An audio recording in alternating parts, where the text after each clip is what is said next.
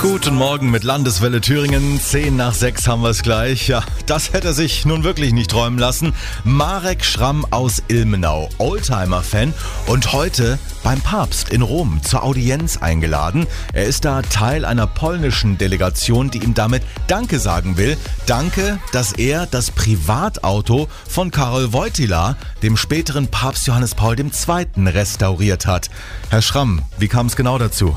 Der Grund der Einladung ist, dass ich 2013 das erste und einzige Auto von Papst Johannes Paul II. in Polen von der Familie seines Chauffeurs kaufen konnte. Das da 35 Jahre lang in der Scheune stand und vor sich hingerottet ist. Das Auto haben wir dann hier in Ilmenau restauriert und als verkündet worden ist, dass Papst Johannes Paul II. heilig gesprochen werden soll, hatte ich mich entschieden, dass ich mit diesem Auto zur Heiligsprechung fahre. Wissen Sie schon, wie nah Sie dem Papst kommen? Haben Sie sich was überlegt?